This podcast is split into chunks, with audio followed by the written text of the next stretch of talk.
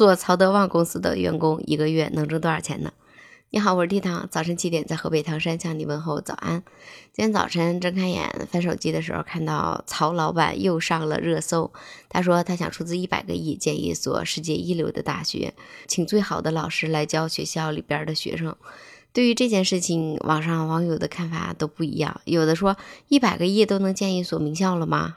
还有的说真佩服曹德旺，这才是企业家该有的样子。有的网友说有做慈善的那个钱给员工涨涨工资不好吗？那你说曹德旺公司里边的员工一个月收入到底是多少钱呢？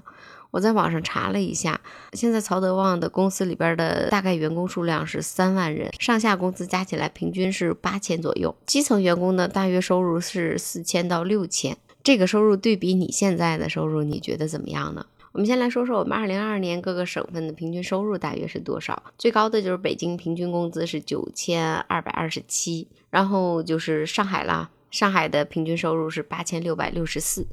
其他城市平均工资也就是五千块钱，那我觉得这个收入属于市场大众的一个平均收入吧。的网友评论说，曹德旺有那个捐款的钱，为啥不给员工涨涨工资？这个事儿，我是这么想的。如果我站在曹德旺的啊身份上来说，我觉得我自己挣的钱，我想干嘛干嘛，我给他花了，我给他存起来，我拿他做慈善，或者我用这个钱给员工涨工资，这个是我自己可以支配的吧。第二点啊，就是提这些问题的网友，他是在曹德旺公司里边上班吗？如果是的话，觉得为什么挣了那么多钱都捐款了，也没有发放给员工，也没有给员工涨工资？如果觉得工资低，如果觉得不平衡的话，是不是可以跳槽去另一家公司呢？我们每个人对于选择公司、选择工作这方面，应该都是自由的吧？如果有更好的发展，为什么不跳槽到另一个公司呢？还还有，如果不是曹德旺公司的人。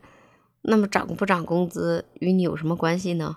还有就是我们现在去一家公司上班，我们的工资是三千块钱，因为公司效益好，突然间给你涨到了五千，你是不是会觉得特别开心？但是如果过一段时间工资效益不好，再落回三千，你是不是会觉得特别的不平衡？但是如果说因为我们表现的好，我们的工资在稳步的增长，是不是这样的感觉就会更好？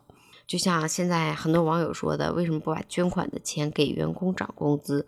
那如果用于给员工涨工资呢？比如我现在挣五千块钱，然后我的工资涨到了一万块钱，我还做同样的事情，那是不是我也可以选择躺平式的了呢？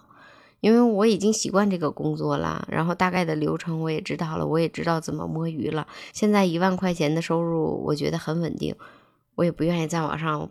奋斗了，我就这样了，摆烂了，反正一个月一万块钱我也够花，是不是？大家就会出现这种想法。还有就是，如曹德旺所说，会不会扰乱这个市场的平衡呢？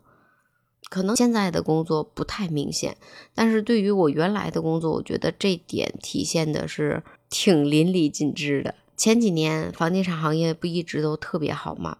有很多人都觉得，哎，也可以来这里边分一杯羹，就出现了各种各样加盟的中介。一个店里边可能两个人或者三个人。最初的时候，大家的提成都是百分之五十，但是后来有些新开的小店也为了吸引员工，就慢慢的涨到了六十七十八十，甚至有的已经涨到了九十，就是把所有的收益让给了员工。并且员工还能享受，我不用上班，不用朝九晚五，我可以在家办公。有客户我就出去带，没客户呢我就待着。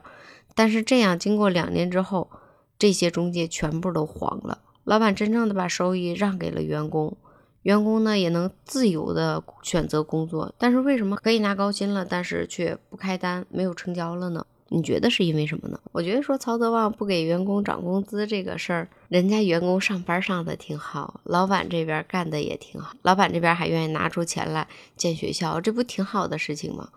甚至我我都在想，可能是我们挣的太少了，对于大老板来说也挺难的，自己挣钱了还自己没有办法选择怎么花，唉，至少他解决了三万人的就业问题吧。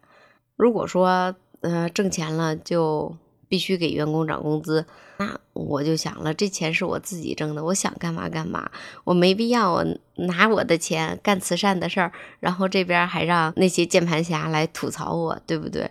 那我自己钱我花了不更爽吗？是不是？所以我觉得有些键盘侠就是带节奏，我也不知道理解不了他们究竟要干嘛。但我觉得我挺赞成曹老板做慈善这件事情。如果大公司的老板一直给员工涨涨涨涨工资的话，那那些小的企业怎么做呢？那这个市场不就乱了吗？那有多少人会下岗？有多少企业会因为这个事情倒闭呢？又有多少企业家还敢再去捐款做慈善事业呢？有关这件事情呢，也欢迎你评论区里边留言。好啦，我是 T 糖，明天早晨七点我们不见不散，拜拜。